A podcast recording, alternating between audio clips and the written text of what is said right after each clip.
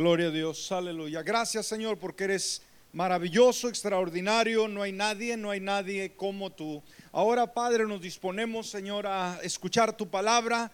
Rogamos Dios que cada corazón sea abierto a tu bondad, a tu verdad y podamos apreciar lo que tú tienes para nuestra vida. Por Cristo Jesús, amén y amén. ¿Por qué no un aplauso bien fuerte al Rey? Aleluya, amén. ¿Quién vive?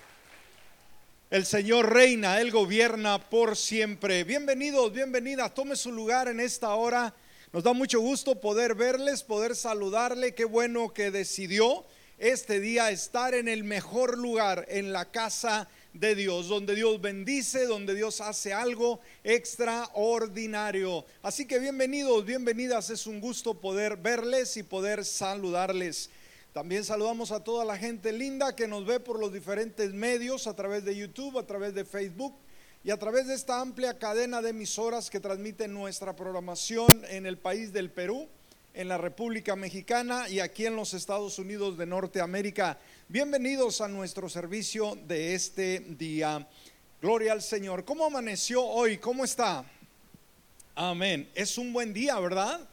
Ha llovido demasiado, pero estamos aquí en la casa de Dios, donde Dios bendice, donde Dios hace cosas maravillosas. Así que gracias, gracias por estar aquí y vamos así a estar entrando a la palabra del Señor. Vamos a darle esa oportunidad para que el Señor eh, haga lo que tiene que hacer en nuestras vidas. ¿Cuántos creemos que Dios tiene cosas buenas para cada uno de nosotros? Amén. Dios es fiel, Dios es bueno, Dios es maravilloso. Gracias. Gloria al Señor. Muy bien.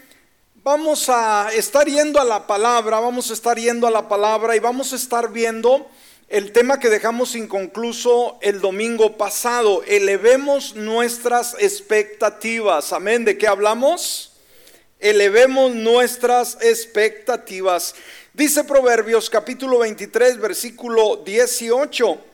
Porque ciertamente hay un porvenir y tu esperanza no será frustrada. Una vez más, porque ciertamente hay un porvenir y tu esperanza no será frustrada. Bueno, en vista, ¿verdad? Que mencionábamos el domingo pasado, estuvimos eh, terminando, cerrando, entregando nuestro ayuno de 21 días. Eh, decíamos, bueno, ya hemos orado, hemos ayunado, hemos estado viniendo a la casa de Dios por, por todas estas noches a orar una hora y eh, elevamos diferentes peticiones, diferentes necesidades. Y la pregunta es, bueno, ¿y ahora qué? ¿Qué es lo que sigue? ¿Qué es lo que continúa? Eh, y esto es muy importante porque muchas veces pensamos que porque ya eh, ayunamos y oramos, todo, todo está solucionado. Y sabe que eso es parte solamente de lo, lo que tenemos nosotros que hacer. Y Dios empieza a obrar. Eh, veíamos el domingo pasado cómo 17 personas abrieron su corazón a Jesucristo aceptándole como Señor de su vida. ¿Alguien dice amén por ello? Amén. Oiga, qué cosecha tan más linda para empezar el año. Ahora, cuando vemos la expectativa, decíamos, necesitamos nosotros eh, acrecentar, fomentar la expectativa para este nuevo año. En este nuevo año queremos cielos abiertos, queremos ver a Dios obrar en nuestras vidas, en nuestra familia, pero también queremos verlo obrar en nuestra iglesia, ¿sí? en nuestra ciudad.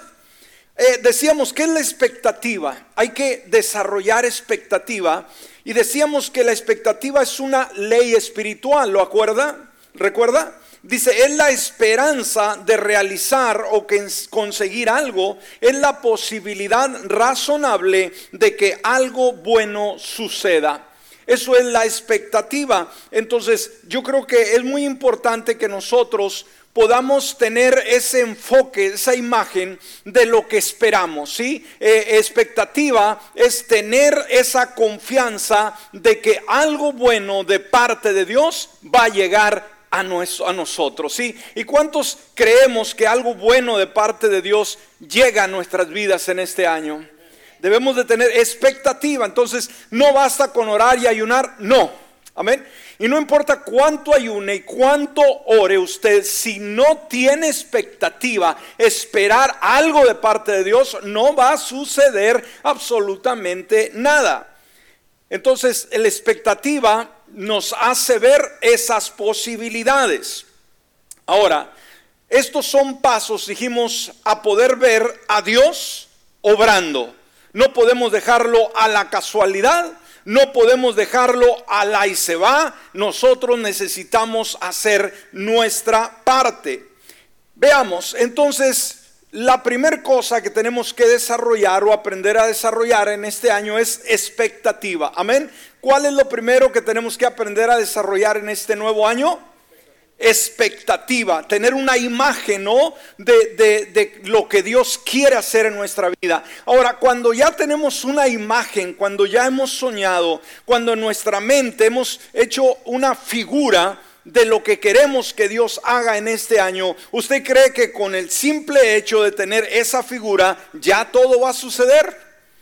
No, esto nos lleva al segundo paso y aquí es donde vamos a continuar debemos de generar, eh, cada uno de nosotros debemos de saber que después de que desarrollamos esa expectativa, ahora hay que generar iniciativa. ¿Cuál es el segundo ingrediente que necesitamos que en este año se desarrolle o desarrollemos nosotros en nuestra vida? Iniciativa. Ahora, de, antes de que le dé una descripción de lo que es la iniciativa, yo creo que el término mismo nos da una señal. Iniciativa. ¿Hacia qué, cree usted que se refiere la iniciativa? Ya tengo un panorama, ya tengo los planos, ¿sí? ¿Qué, ¿Qué sigue después de que ya tengo una figura de lo que quiero o lo que espero de parte de Dios? ¿Qué es iniciativa? Es ponernos en acción, es ponernos a actuar, es ponernos las pilas y decir lo que yo puedo concebir en mi espíritu, en mi mente, en mi corazón, yo ahora voy a trabajar sobre ello. Amén. Entonces dijimos, ¿cuál es la segunda razón que debemos nosotros apropiarnos y desarrollar en este nuevo año? Dijimos, iniciativa. ¿No le oí? Iniciativa. Dice Tito capítulo 3 versículo 1. Tito capítulo 3 versículo 1. Dice, recuérdales que se sujeten a los gobernantes y a las autoridades, que obedezcan. Y mire lo que dice la última fracción del versículo. Que estén dispuestos para toda buena obra Aquí el apóstol San Pablo da un consejo a los creyentes de obedecer las leyes gubernamentales, las, autoridades que están sobre nosotros. Pero él dice que estén dispuestos para toda buena obra. Esta palabra dispuestos, hermanos, nos habla de iniciativa, nos habla de accionar, nos habla no solamente saber, sino accionar sobre lo que creemos. Ahora, cuando vamos a una descripción de lo que es la iniciativa, iniciativa es la propiciación o la idea, amén, que sirve para iniciar alguna cosa. Entonces, iniciativa es simplemente aquello, aquella cosa, aquel, aquella circunstancia o proposición para iniciar alguna cosa es la capacidad de idear. La iniciativa es capacidad para idear, inventar o emprender cosas eh, en lo que es lo que a nosotros nos toca hacer. Entonces, iniciativa no es lo que Dios, ¿verdad? quiere hacer, él ya desea hacerlo. Él ya nos manifiesta sus planes, sus propósitos, pero iniciativa para nosotros es lo que a usted y a mí nos toca hacer. Entonces, ¿cuántos entendemos que nada nos va a caer del cielo simplemente por pensarlo? ¿Está conmigo? Sabe, Dios a Dios no lo mueven los buenos deseos, las buenas intenciones. A Dios lo mueven las buenas acciones. Una vez más, hermanos, a Dios no lo mueve las buenas intenciones, los buenos deseos que usted pueda tener. Eso no lo mueve. ¿Qué es lo que lo mueve a Dios? Dijimos las acciones, amén, el decir no solamente creo, sino yo actúo en lo que yo creo. Ahora, muchas veces, escúcheme, esperamos un milagro de Dios, esperamos que Dios obre de una manera maravillosa en los planes, en los proyectos que tenemos, pero le dejamos, le dejamos todo el trabajo a Él. Y decimos, Señor, tú hazlo todo. Yo, yo me voy a sentar en la sala de la casa y yo voy a esperar a que tú hagas todo. ¿Cuántos se identifican con este criterio? ¿Cuántas personas conocemos o quizás usted mismo puede ser una de ellas? Que en un momento dado le ha dicho a Dios eso, Señor, no veo nada, no haces absolutamente nada y culpamos a Dios por la falta de nuestra iniciativa. Ahora, generalmente usted, generalmente hablando, usted espera que suceda o le sucedan cosas buenas a usted, a su familia, a sus proyectos, a nuestra iglesia. Es una persona que tiene esa expectativa, es una persona que anhela ver a Dios funcionando, trabajando en su alrededor, en su contorno, eh, para que usted pueda crecer, aprender, hacer cosas maravillosas aún para Dios? ¿Tiene usted esperanza? ¿Usted tiene esa expectativa de que algo suceda en su vida? ¿O simplemente usted se deja fluir por la, eh, la comodidad o por el momento? Pregunto, ¿tiene usted inquietudes? Pregunto, ¿tiene usted deseos de ver a Dios obrar en su vida?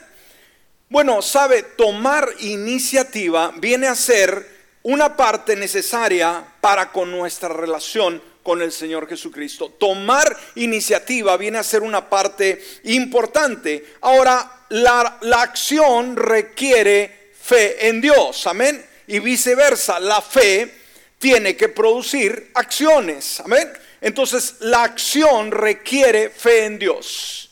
Para que usted se pueda activar, para que usted pueda eh, llegar a donde desea, Usted tiene que accionar en fe en Dios. Usted no puede solamente, una vez más, con sus deseos, con sus ideas. No, no se puede. Entonces la, la acción requiere fe en Dios y confianza en su palabra para lograr grandes cosas, ¿sí? Para el reino de Dios. Por eso Santiago 2.14, ¿qué nos dice? Santiago 2.14. Hermanos míos, si alguno dice que tiene fe, y no tiene obras, ¿de qué sirve? Yo creo que Santiago es certero en esto, ¿no? ¿Cuántos decimos tener fe en Dios? Yo le creo a Dios y yo estoy confiando en Dios, pero las obras, la iniciativa, tienes iniciativa, eres una persona que quieres perseguir tus sueños, pero no esperas en la comodidad, sino que accionas, sino que pones todo tu empeño, tu disciplina, tu entusiasmo, tu emoción, eh, tu día a día para que eso se realice.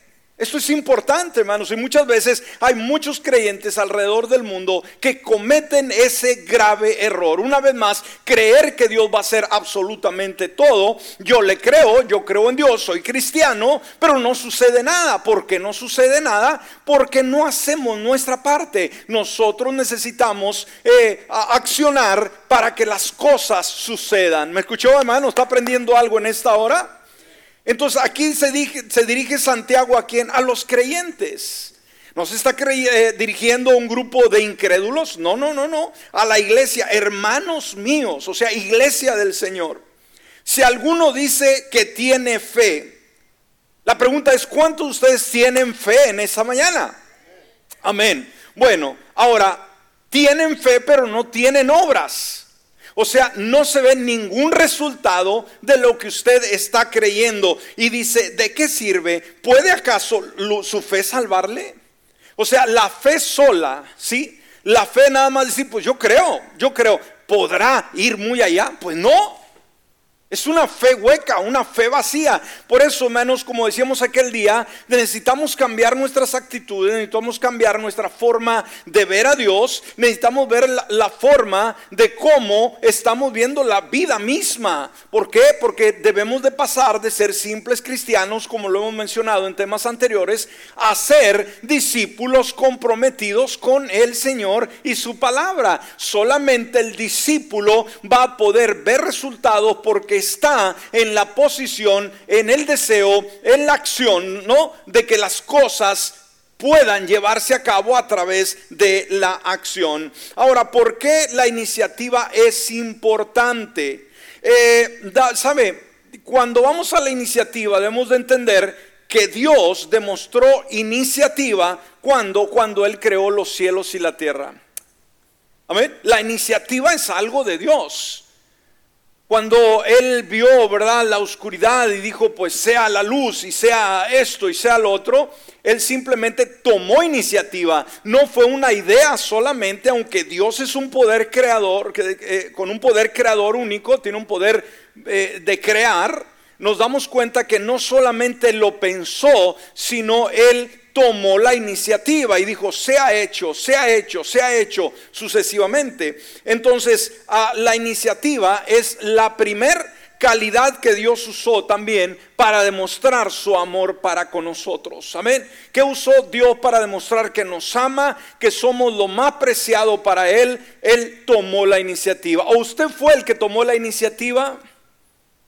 Usted le dijo, ¿sabes qué Dios? Tú no te acuerdas de mí, ni siquiera sabes que existo, pero yo te amo. No fue así. Dios tomó la iniciativa y fue al lugar donde nos encontrábamos, fue al lugar del desespero, de la lejanía, del vicio, de cualquier situación donde nos encontrábamos y hasta ahí llegó. Él tomó la iniciativa. El día de hoy somos resultado, producto de la iniciativa de Dios. Si Él no hubiera iniciado ese, esa relación con usted y conmigo, ahorita estuviéramos bien perdidos. Pero gracias a que Él tomó esa iniciativa, ahora podemos vivir. Ahora, antes de que el mundo fuera fundado, Dios tomó la iniciativa de proporcionar redención para nosotros. Antes de que el mundo fuera creado, Él pensó en usted, pensó en mí y pensó que la íbamos a regar, que íbamos a vivir lejos de Él, pero desde ya tomó la iniciativa de provocar la redención, o sea, el perdón de nuestros pecados, aun cuando todavía no habíamos sido creados. Qué tremendo cómo es Dios. Por eso, primera de Pedro 1.20 dice, Él a la verdad fue destinado desde antes de la fundación del mundo, pero ha sido manifestado en los últimos tiempos por causa de ustedes. Esto es lindo. Entonces, ¿cómo es activada la iniciativa?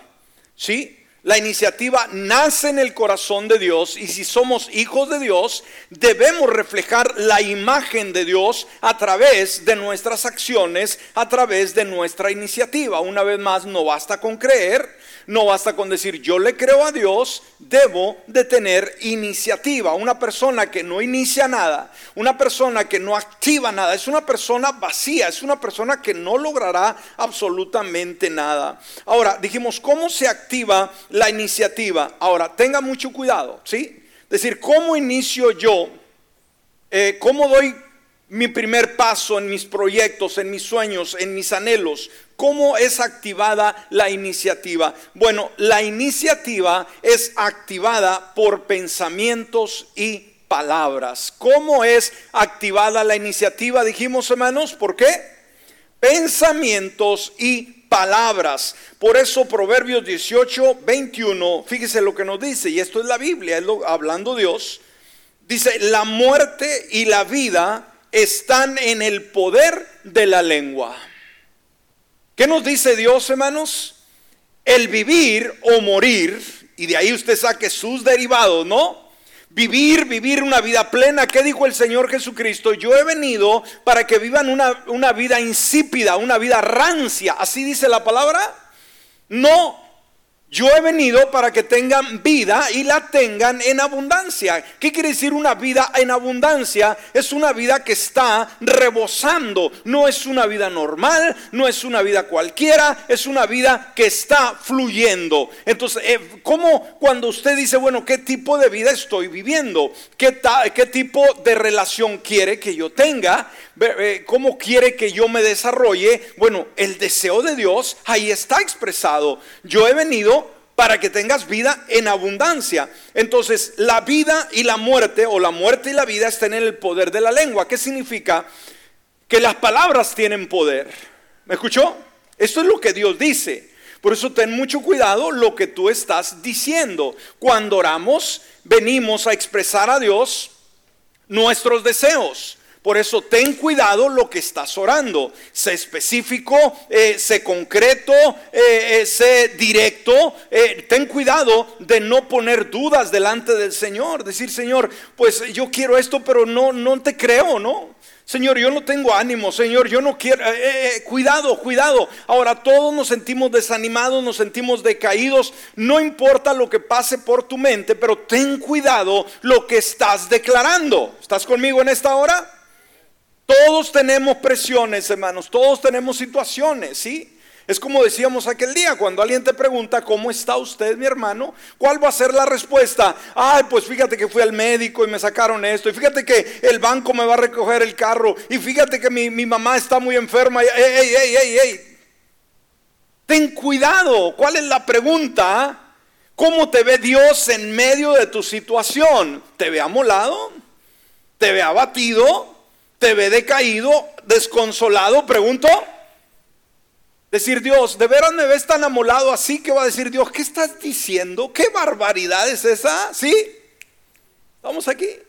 Pero a veces queremos, no sé, ser muy sensibles con Dios y decir, cree que Él no nos conoce. Pero a Dios no le agrada, hermanos, que le digamos eh, que estamos bien amolados. Él quiere decir, Señor, sabes, estoy pasando por una batalla, eh, eh, voy de pasadita nada más, pero contigo yo estoy, Señor, de la mejor ah, actitud. Yo tengo fe en ti, tengo confianza en ti, sucesivamente, ¿no? Entonces, cuando hablas de la muerte y la vida, está hablando que nosotros vamos a decidir qué tipo de vida queremos vivir y también qué tipo de muerte queremos tener. Decir, ¿cómo? ¿Cómo, cómo es eso? Sí, hermano, ¿cuál va a ser el final de nuestra vida? ¿Cómo va a, terminar nuestra jornada? ¿Una buena vida, una buena jornada o terminar mal, no? De la misma manera, ¿cómo vivimos la vida? La determinamos por lo que hablamos, dice, y los que gustan usarla comerán de su fruto. O sea, la forma que manejemos lo que hablamos y cómo hablamos, hermanos, en primer lugar tenemos que pensar, ¿sí? Tenemos que pensar porque hablamos lo que pensamos. Hay gente que habla sin pensar, ¿no? Hay algunos. Pero la mayoría hablamos, ¿sí? Lo que pensamos. Con nuestras palabras podemos hacer la voluntad de Dios o la obra de Satanás. ¿Me escuchó? Con nuestras palabras podemos edificar otras vidas y podemos edificar nuestras vidas o con nuestras palabras podemos derrumbar nuestra propia existencia y la de los demás. Por eso Mateo capítulo 12 versículo 37 dice, porque por tus palabras serás justificado.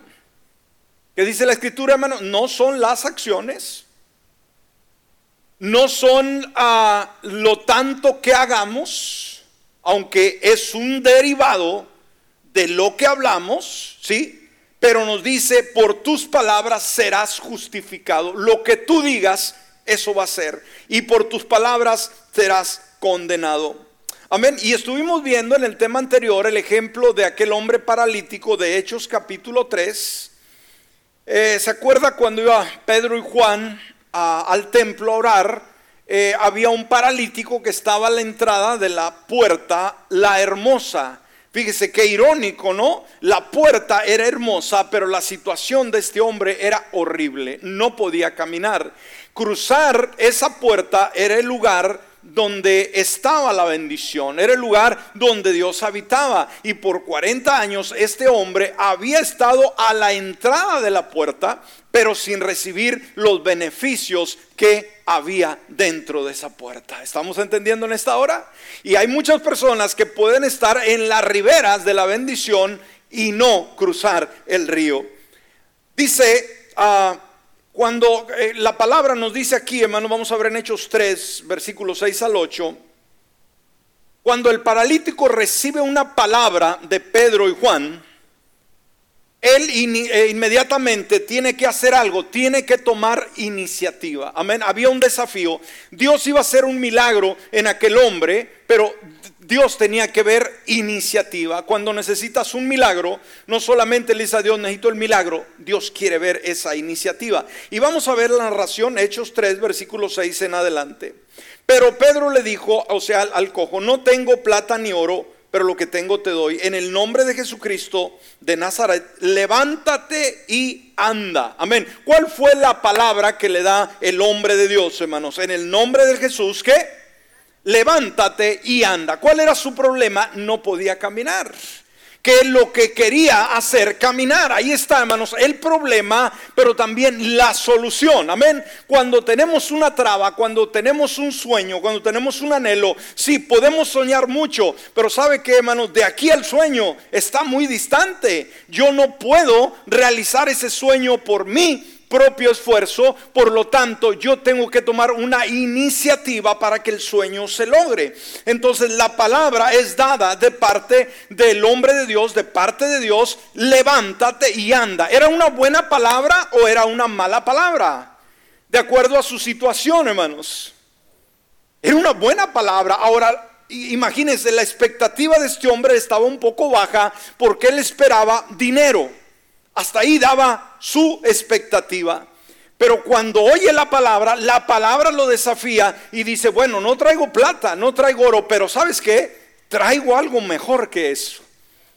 Traigo poder de Dios en mi vida para levantarte. Así que levántate y anda. Ahora, la pregunta, ¿qué haría usted en ese momento? Nosotros leemos la Biblia y decimos, wow, pues ya la leemos y la leemos y sacamos nuestras conclusiones, pero Imagínese que usted era el paralítico.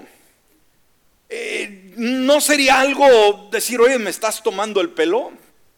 ¿Es una broma? ¿Es a joke? What is it? ¿Qué es esto? Entonces la palabra fue dada. ¿Qué haría el paralítico? ¿Qué haría usted cuando estamos en medio de una limitación, en medio de una circunstancia que se nos hace imposible ver más allá y Dios nos da una palabra? Alguien puede decir, bueno, pero es, ah, ya lo han dicho muchas veces, eh, nunca sucede nada. Como le dije, cuando Dios lanza una palabra y usted tiene una expectativa y esa palabra es para alguien en específico y la rechaza, usted que está detrás o está a un lado, está al frente, ¿qué va a hacer? Arrebatar esa palabra. Si alguien la desecha, yo la quiero. Amén. Entonces la palabra fue dada. Amén. Levántate y anda. Ahora, ¿qué dice la escritura? Le tomó de la mano derecha, le levantó y dice, de inmediato fueron afirmados sus pies y tobillos. ¿Y qué dice el versículo 8, hermanos? Y de un salto se puso de pie y empezó a caminar. ¿Cuántos dicen amén a esto? Amén. Veamos, ahora, de alguna manera, este hombre tomó iniciativa, le dijo, levántate, ¿qué tal si le dice, pues no puedo caminar? Es que yo nunca he caminado, ¿qué te pasa? ¿Me explico? Aquel le dio la mano y dice, órale, es tu día, ¿te levantas o te quedas como estás? Pero ¿qué hizo este hombre, hermanos? 40 años, era, Iba a ser el ridículo en la entrada del templo, ¿no? Si no sucedía algo. Él podría haber dicho, no, es que yo no puedo. Estamos aquí, hermanos. Era una imposibilidad humana. Era una limitación humana que solamente algo divino, algo sobrenatural podía hacerlo. Pero él tomó la iniciativa. ¿Se levanta o se queda? ¿Qué dijo? Me levanto y ahí voy. Dice que de un salto, hermanos. Wow. Eh, Pedro no lo hizo saltar. Pedro solamente le sirvió como apoyo. Vente. Ahí está, como cuando te estás ahogando, ¿no? ¿Necesitas ayuda? No, no necesito. Ok, que te levante alguien más. Era un punto de apoyo solamente. Dame la mano. Aquel podía rechazarla o podía tomarla. ¿Qué? ¿Tomó la decisión correcta o incorrecta? La correcta. Se tomó de la mano y dice la escritura, de un salto se puso de pie. Ahora, no, una vez más, no, Pedro lo agarró y lo levantó y lo azotó, dijo, párese. No, solamente, ¿quieres? Y aquel dijo, voy. Te pescó y dice que dio un salto. Nunca había dado un salto en su vida. Él no sabía lo que era saltar y caer sobre sus pies porque toda su vida había estado lisiado. Y no solamente se puso de pie, dice empezó a caminar, que dijo, bueno, pues ya me puedo parar, ahora sí a caminar, ¿qué tal si se queda de manos parados y decir, me voy a caer, agárrenme, me voy a caer, me voy a caer. No, Señor, hermanos, dio un salto, Pedro lo estaba mirando, dio media vuelta y se, eh, eh, se empezó a caminar. Y fíjese qué hizo, hermano, qué dice la escritura que hizo, se fue para su casa. No, entró con ellos en el templo, cruzó la puerta, la hermosa, aquella puerta maravillosa que por tantos años había visto entrar y salir gente caminando, gente bendecida, pero él estaba lejos de la bendición. Pero ese día cambió todo. No podía entrar, hermanos, porque estaba paralítico, estaba lisiado, pero lo primero que hizo cuando pudo caminar, yo creo que dejó a Pedro y a Juan atrás y dijo, vámonos, hey, cálmate, espérate, espérate. A ver, empezó a caminar, gloria a Dios, dice, y entró con ellos en el templo. Ahora, fíjese cómo entró. No dice, agárrenme de los brazos, agárrenme de las manos, agárrenme, agárrenme, me caigo, me caigo. No, no, no, no, no. Dice caminando y no solamente caminando, saltando y alabando a Dios. ¿Cuánto puede dar un aplauso al Señor en esta hora? Porque eso es lo que Dios hace. Amén. Entonces, la pregunta es, ¿tenía iniciativa este hombre? La pregunta, sí. ¿De qué, hermanos? ¿Quieres? Levántate y anda. Vámonos, viste la palabra y tiró el brinco. Pedro y Juan se quedaron, aquel parecía un, oiga, un chapulín, ¿verdad? Tiró un grito, un brinco muy alto, cayó en sus pies y se fue al templo. No entró así asustado, dice que entró brincando, saltando y alabando a Dios. Eso es iniciativa. Amén. Ahora, Diez leprosos que fueron sanados, hermanos, de la misma manera por Jesús, toman la iniciativa ahí en Lucas 17 versículo 12 al 14. Dice, cuando entró en una aldea, salieron a su encuentro Dios, diez hombres leprosos, los cuales se pararon de lejos y alzaron su voz diciendo, Jesús, Maestro, ten misericordia de nosotros. Cuando él los vio, fíjese lo que les dice Jesús. Eran diez hombres leprosos, hermanos, que estaban, era una enfermedad incurable que los estaba destruyendo. Cuando él los vio, ¿Qué les dice, hermanos? Vengan para acá para tocarlos y sanarlos. Así les dice, no. Él quiso ver si había iniciativa en estos hombres. Hermanos, la iniciativa Dios la va a buscar en tu vida. ¿Ok? Dios se va a acercar a tu vida, a mi vida, y va a ver si realmente tienes iniciativa o solamente estás soñando. A ver. ¿Sí? Recuerda el sueño que tú puedas crear, tienes que aplicarle iniciativa. Y, fíjese lo que le dijo el Jesús, el Señor Jesús, cuando Él los vio, les dijo, ¿qué les dijo hermanos? ¿Ya están sanos? No. Dice, vayan, ¿qué les dijo hermanos? Vayan, vayan que es una acción. Amén. Tengan iniciativa de alguna manera. Muéstrense a los sacerdotes. Eso fue hermanos, un caso excepcional en el cual el Señor probaba la iniciativa de ellos. Entonces aconteció que mientras iban, ¿qué sucedió? Fueron limpiados. Wow. Entonces estos hombres no se encapricharon, le dijeron, no Señor, ¿sabes qué? ¿Nos sanas o no sanas? No. Cuando escuchamos una palabra de Dios, recuerda, no va a ser a tu manera, va a ser a la manera de Dios. ¿Se acuerdan de de aquel general, hermanos, leproso, Amán, que llegó a Israel para que se orara por su enfermedad. ¿Y qué dijo, hermanos? ¿Qué le dijo el profeta? Para que sanara, vete a bañar. ¡Uh! a ver, ¿qué le dijo el profeta? Vete a bañar, vete al río a sumergirte siete veces. Digo, ¿qué cosa?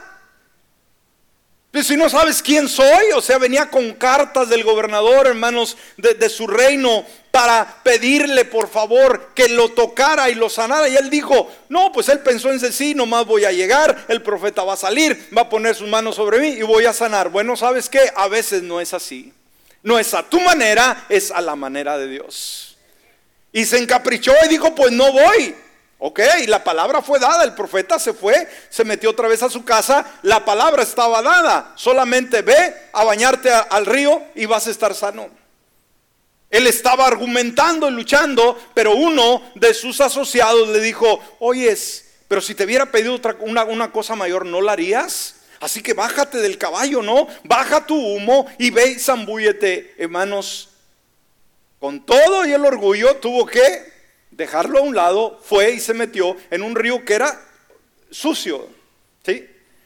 Y a la séptima vez que se zambulló, salió su carne como la de un niño recién nacido.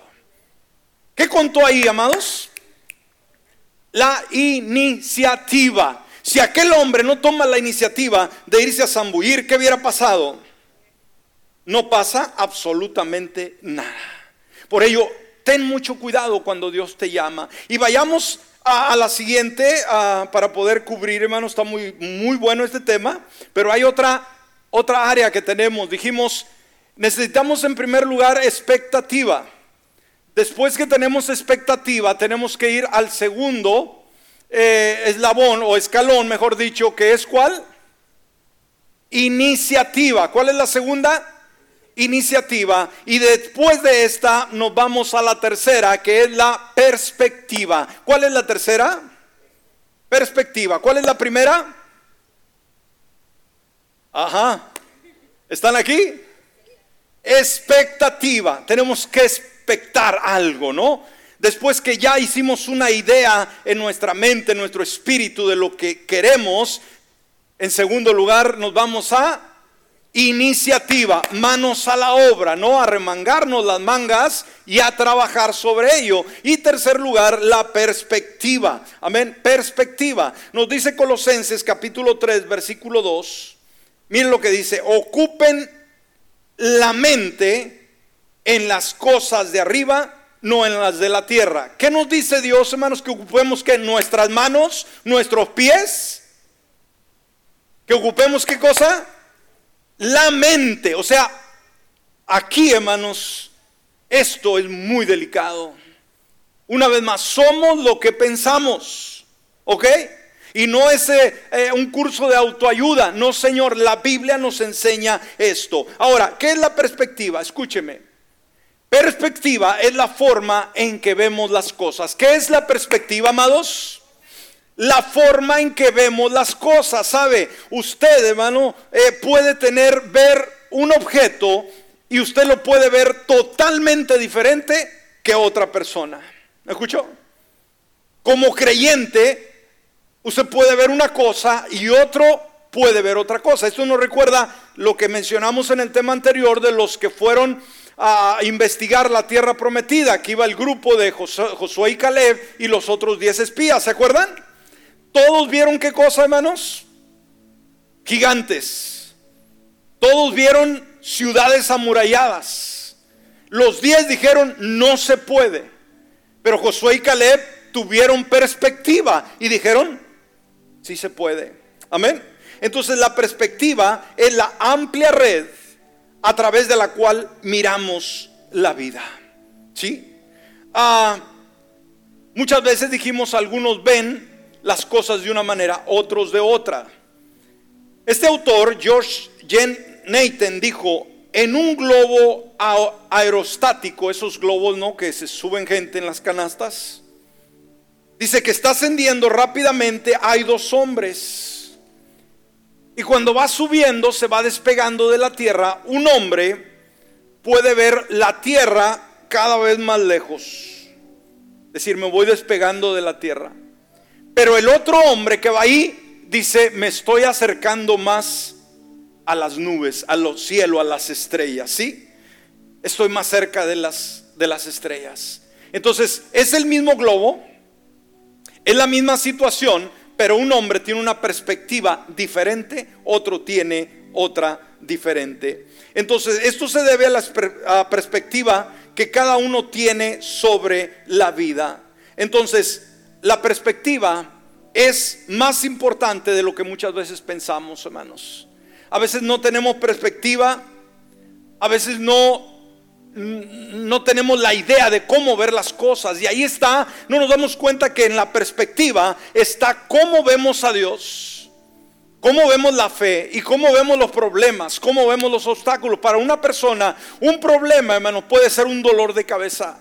Para otros, eh, simplemente un problema puede ser, puede verlo como un medio en el cual va a autodisciplinarse mejor. El hecho de que te corran de tu trabajo para muchas personas puede ser el fin del mundo. ¿sí? Decía, pero yo tenía 20 años trabajando aquí, ya tenía mi, mi futuro asegurado. Y se pueden morir del desespero. Para otros, el que lo hayan corrido de ese empleo le da la oportunidad de poder encumbrar en un trabajo mucho, mucho mejor que por miedo, ¿sí? y acostumbrado a la comodidad, no quería tener retos. El cristiano tiene que tener perspectiva, hermanos. Tiene que tener una imagen, ¿sí? Se dice que la perspectiva es, es, parecida a una cámara con una vista panorámica. Aún los celulares, cuando usted toma una cámara y tiene una vista panorámica, nuestros ojos, hermanos, solamente tienen un nivel para poder ver. Por regular vemos hacia el frente y un poco a los costados. Una cámara panorámica le permite, manos, ver donde sus ojos humanos no pueden ver. ¿Me explico? Una imagen panorámica se abre a lo máximo, decimos, wow. ¿Sí? Impresionante. Cuando miras a través de la lente de, la lente de, esta cámara, Ahora ves un amplio paisaje desde el ángulo izquierdo hasta el ángulo derecho y sabe, nuestras perspectivas son importantes porque influyen en nuestras actitudes. ¿Me escuchó? La perspectiva influye en nuestras actitudes pero también influye nuestra forma de pensar, lo que piensas. Dijimos, todo empieza aquí, hermanos. Cuando el diablo logra controlar tu mente y viene un pensamiento fatal de que no puedo, de que va a ser imposible, no estoy capacitado, no se va a lograr, simplemente no se va a lograr.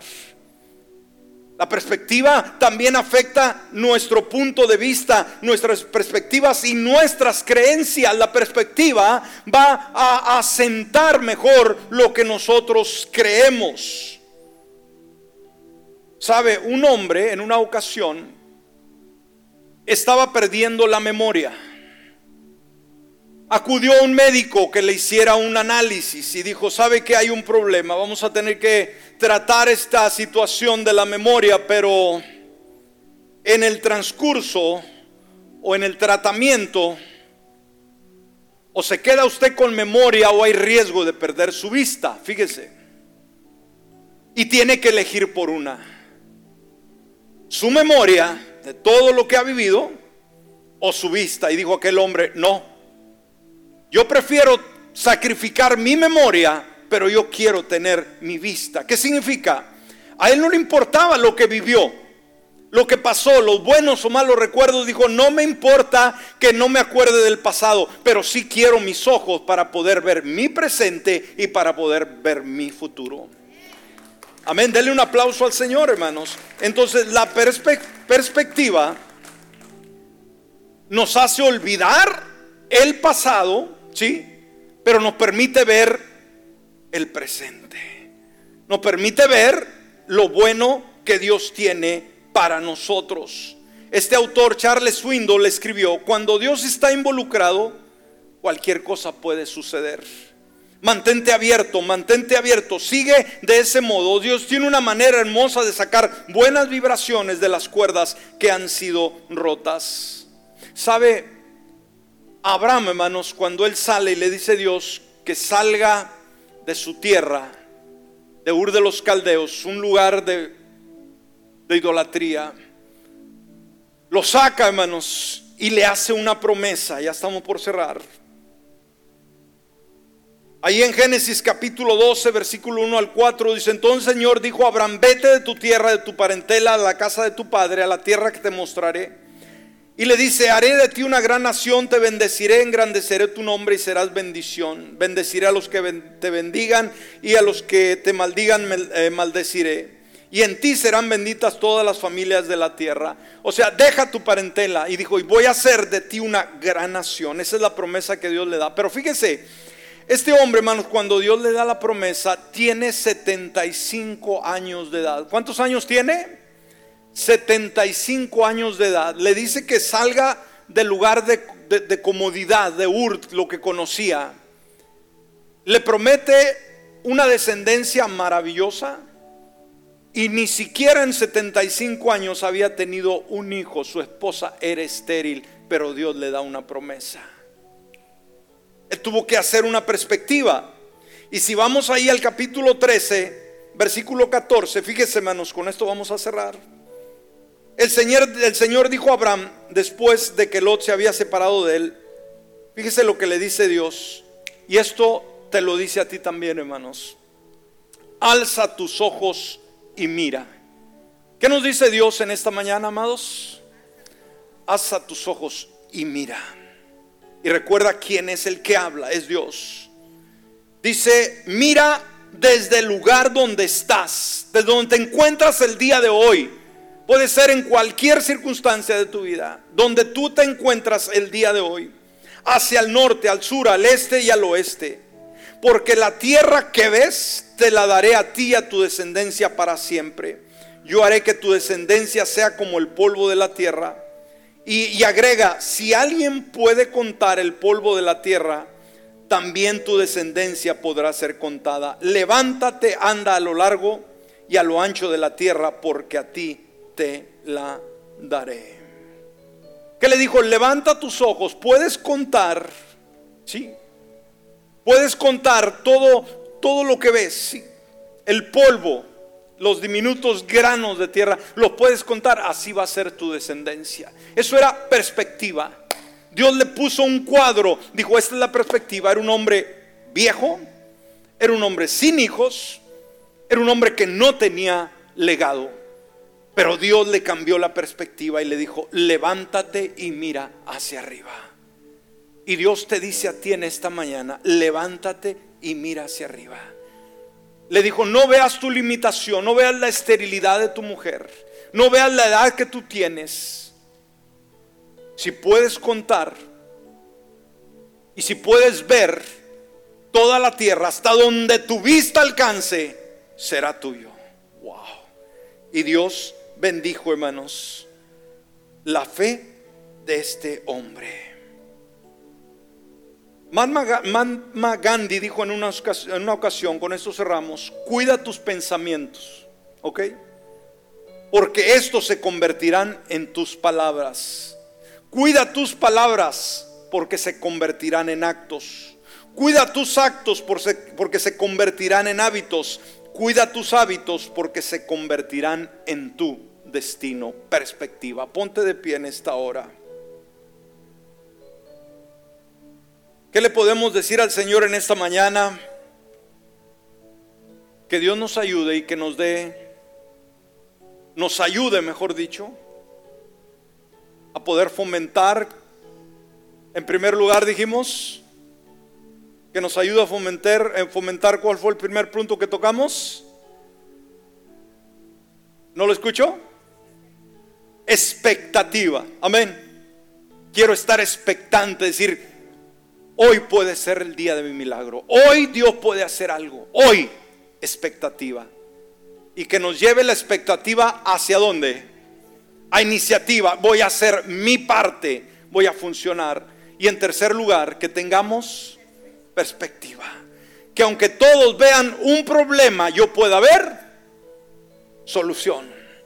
Donde otros digan no se puede, yo puedo decir sí se puede donde otros dicen esto es un sello de muerte, No, yo sé que viviré. Amén. Esto es Dios. Tú decides, lo tomas o lo rechazas. Cierra tus ojos en esta hora. Padre amado, queremos agradecerte Dios en este momento por esta palabra. Gracias Dios porque en estos días, Señor, que hemos estado orando y ayunando, ya hemos terminado de hacerlo. ¿Ahora qué? ¿Qué es lo que viene? ¿Qué es lo que sigue? Bueno, nos acabas de dar, Señor, esos tres principios, esas tres pautas que tenemos que aprender a cultivar en nuestra vida. Ayúdanos, Señor, y díceselo en este momento.